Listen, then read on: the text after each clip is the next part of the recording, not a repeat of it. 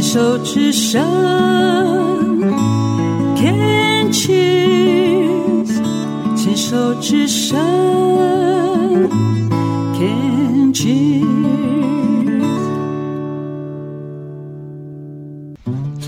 寻找部落达人，走进部落，去感受部落的山林野趣，去发掘人文艺术，还有部落的美食。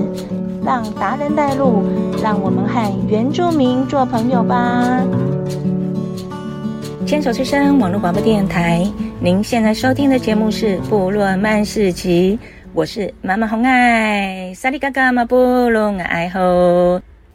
马曼在春节过后的期间，跟着部落青年创业家们去花莲来个两天一夜的短旅行。我们没有设定目的地，就是沿路随意的走走停停看看。我们在第二天回程的路上呢，路过了花莲县秀林乡同门部落，有人建议去看刀。那大家都知道哦，台湾的原住民的男人的生命历程当中啊，与番刀是无从分割的。他们外出的时候一定备有佩刀，片刻不能离身哦。所以、啊。台湾的原住民的男人呢、一生当中一定要有自己的一把刀。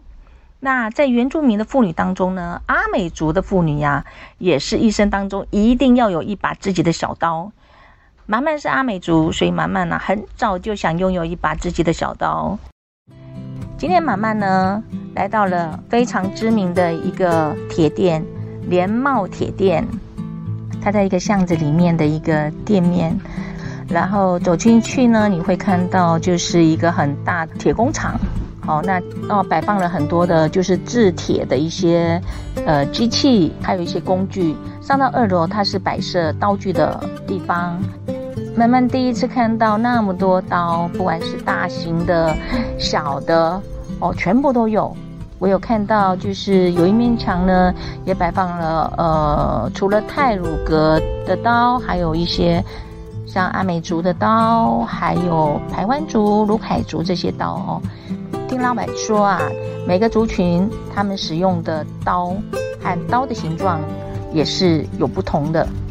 那满满看到刀，非常的开心哦，然后先拿了一把菜刀来东看西看，因为这次主要的目的就是要买一把小刀。慢慢的拿着那那把小刀，太开心了，就把自己当成侠女一样。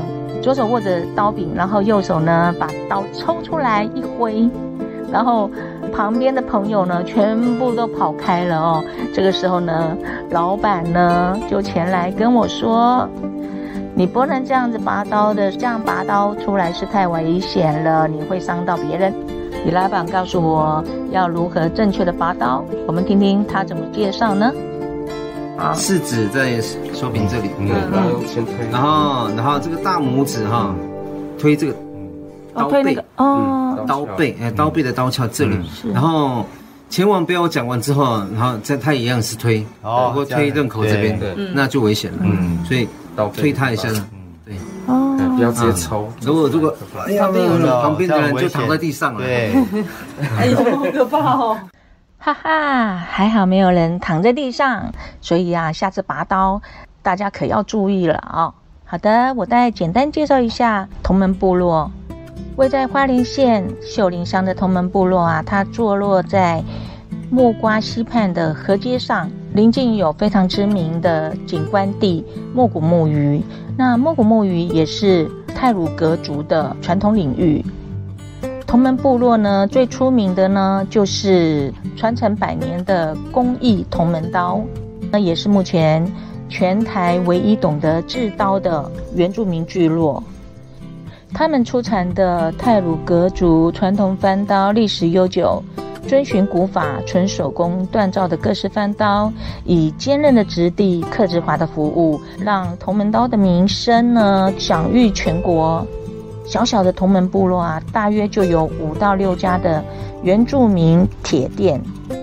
如今，同门刀已成为当地重要的文化资产，也是同门部落的代名词哦。刚刚有朋友知道呢，我们来到了同门部落，他想买钢刀。有人就问李师傅，他们卖的是不是钢刀呢？那我们听听李师傅的说明。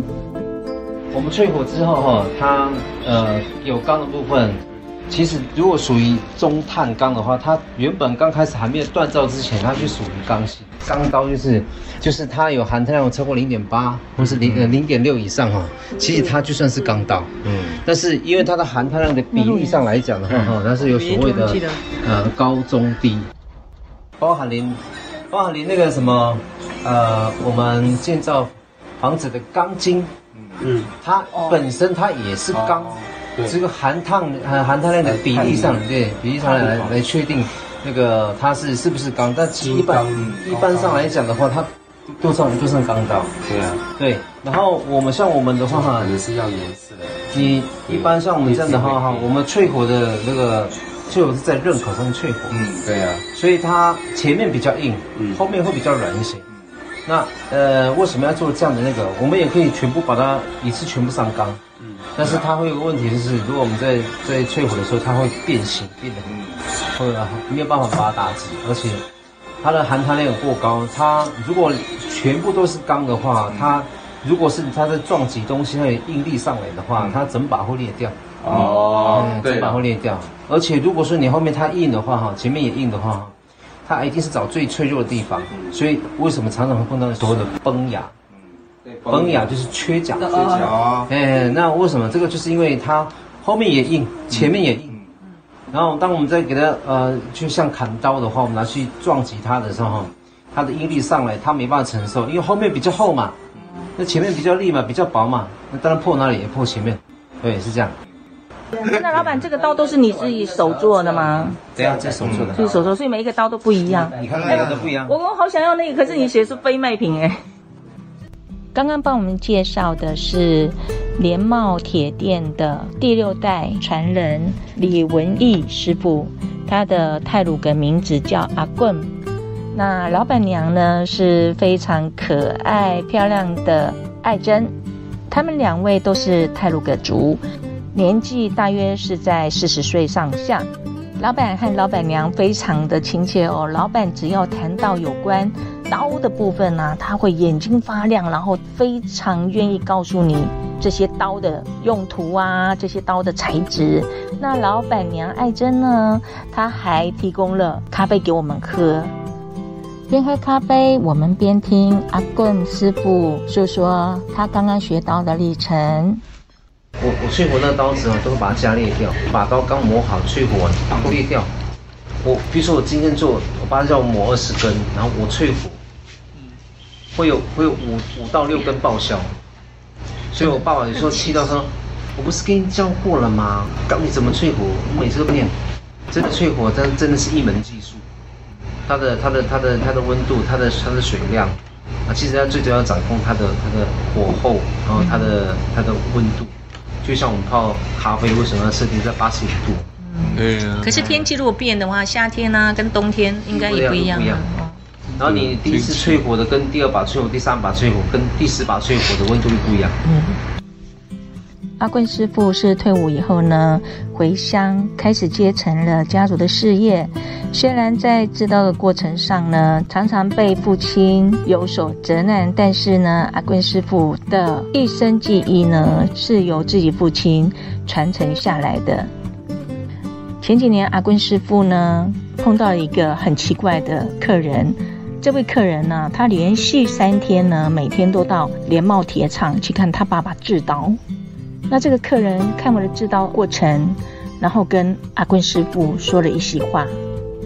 他是年轻人呐、啊，我爸测试过他三个材料，嗯、所以他就拿那我爸说认定的百分之八十的说拿来锻造，嗯、然后真的做了一把刀，嗯，而且那个刀哈，其实明明它本来是一尺一尺五的裂掉，所以哦又变短了，又变短变短，然后最后真的做出来的是七寸的刀，啊七寸的刀，结果后来那个那个他那个先生偷偷的告诉我说，我就跟他讲一些我的我对刀的概念。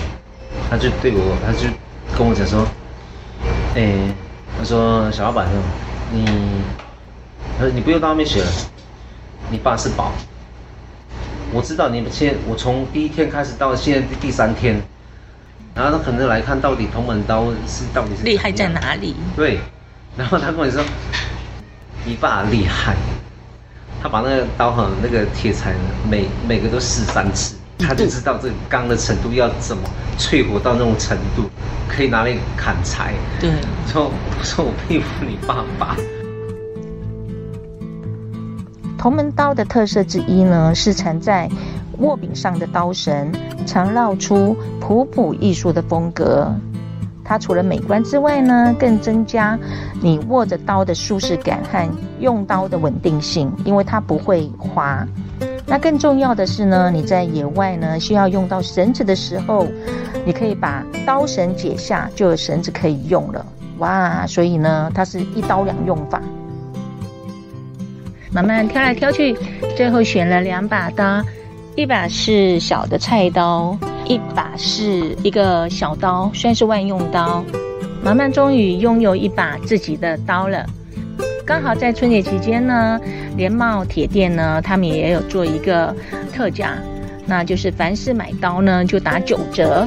哇，真的是 CP 值太高了。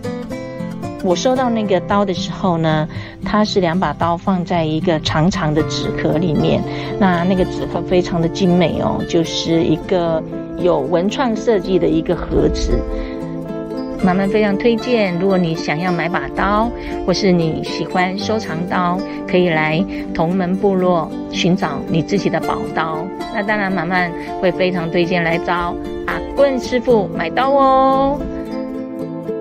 最后我们要离开的时候呢，老板娘听到，呃，我们这些部落的创业家是来做休息旅行的，她也跟老板嚷着说，他们也要放寒假。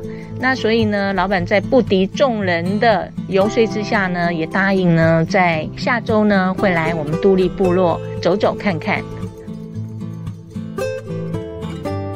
我们会打电话来啊，一直催。哎，我们猪肉已经杀好了，哎。谢谢。拜拜。拜拜。